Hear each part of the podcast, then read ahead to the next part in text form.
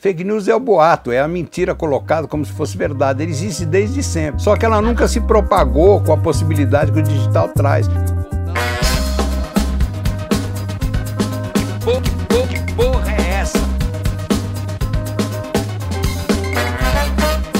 Melhor forma de entender fake news é prestar atenção no que dizia o ministro de, propaganda do Hitler, o Goebbels. Ele dizia assim: uma mentira repetida muitas vezes torna-se uma verdade. Isso, naquela, naquela época, naquele momento, repetir muitas vezes era discurso político, era no palanque que se repetia as coisas. Hoje, uma mentira dita muitas vezes é exatamente o que se transformou em fake news. Então, a mentira com a verdade começa a se confundir de uma forma inacreditável que embaralha o pensamento das pessoas, elas ficam confusas e começam começam a agir repetindo um monte de coisas que coisas são essas?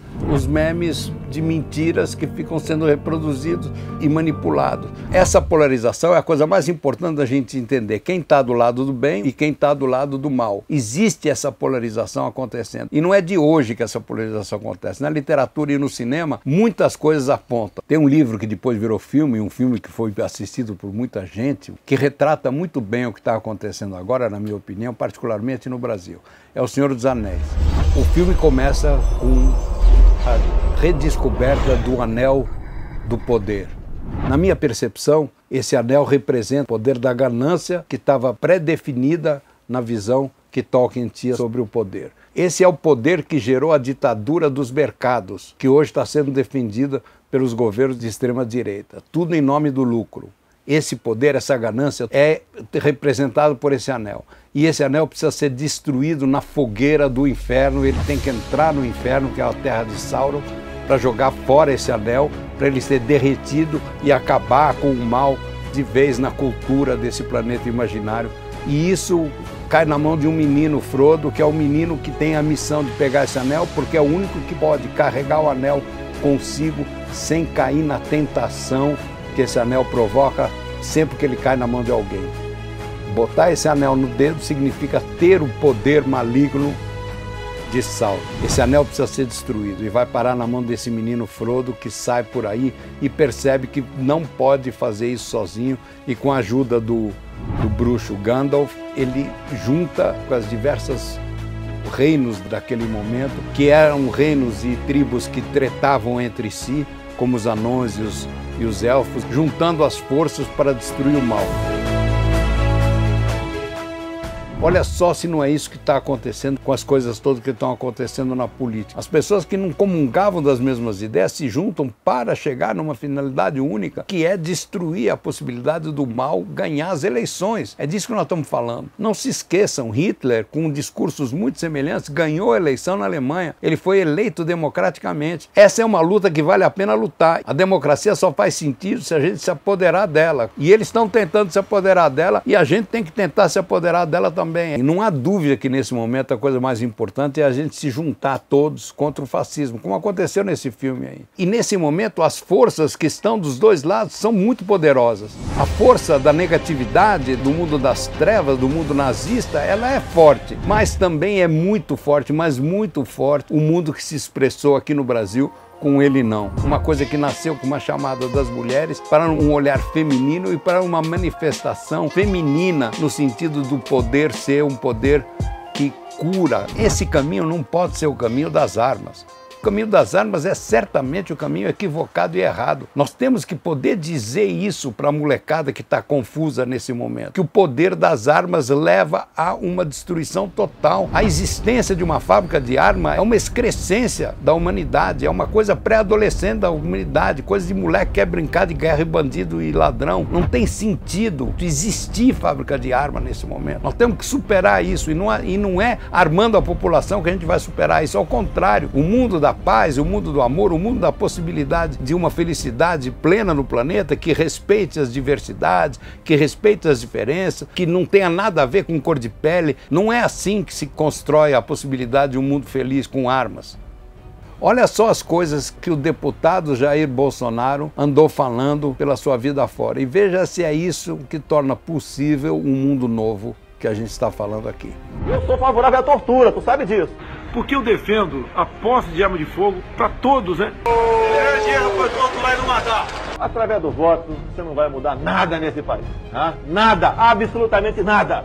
Você só vai mudar, infelizmente, quando um dia nós partimos para uma guerra civil aqui dentro. Né? E fazendo um trabalho que o regime militar não fez. Matamos 30 mil. Vamos fuzilar a petralhada aqui do Acre. Olha, presta atenção na coisa do poder da bala como solução para o mundo. Absurdo. Em nome dessas barbaridades, Hitler foi eleito, Trump foi eleito e Bolsonaro tenta se eleger aqui agora. Uma forma de botar ordem careta no mundo e fazer isso com o poder da bala. E olha só também o que andou acontecendo nesses últimos dias de segundo turno de eleição. Olha só a quantidade de violências que explodiram pelo Brasil afora. Nesse momento onde ele pode ser eleito, as pessoas já estão se sentindo autorizadas a fazer essas barbaridades que estão vendo aí. É óbvio que tem uma ligação direta entre essas barbaridades e o que, os, o que o Bolsonaro andou falando durante anos na sua vida política inteira. Mas eu não tenho controle sobre milhões e milhões de pessoas que me apoiam. Na verdade, nós estamos falando de uma coisa muito simples: é de que lado a gente está, que lado a gente tem que estar tá dessa história toda. Olha só a quantidade de pessoas e a qualidade das pessoas que se posicionaram nitidamente, percebendo o perigo que é dar força a, uma, a, uma, a um fascismo que está dentro de todos nós, está dentro da cultura do mundo.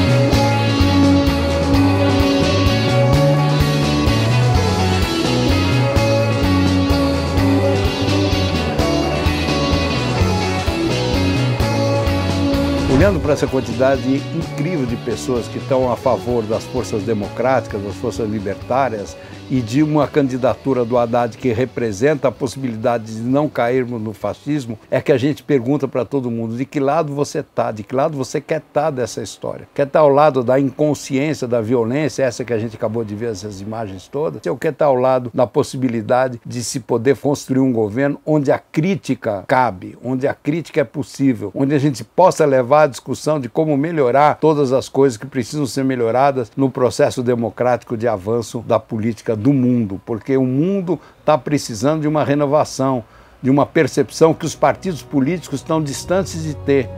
No filme Senhor dos Anéis, parecia impossível que o menino Frodo conseguiria chegar lá e destruir o anel que simboliza a ganância e o poder capitalista. Mas ele conseguiu chegar lá. Nós estamos vivendo um momento semelhante, onde a luta de todos nós precisa continuar nessa direção. Esse planeta tem uma coisa chamada vida, que é uma coisa impressionante.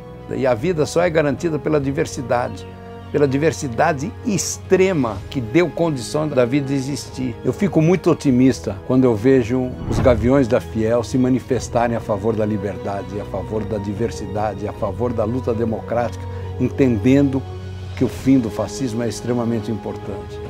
Eu fico super feliz quando eu vejo o Mano Brown dizer não jogue fora o seu voto. Bolsonaro é o caralho. Não jogue seu voto fora. Bolsonaro é o caralho.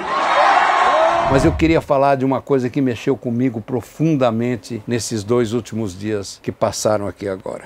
A Mangueira lançou o samba de 2019 anteontem. Eu ouvi e fiquei profundamente emocionado de ver que uma força, uma potência popular como é a Mangueira no Rio de Janeiro renasce a esperança da possibilidade de um mundo melhor nas palavras, nos detalhes desse hino.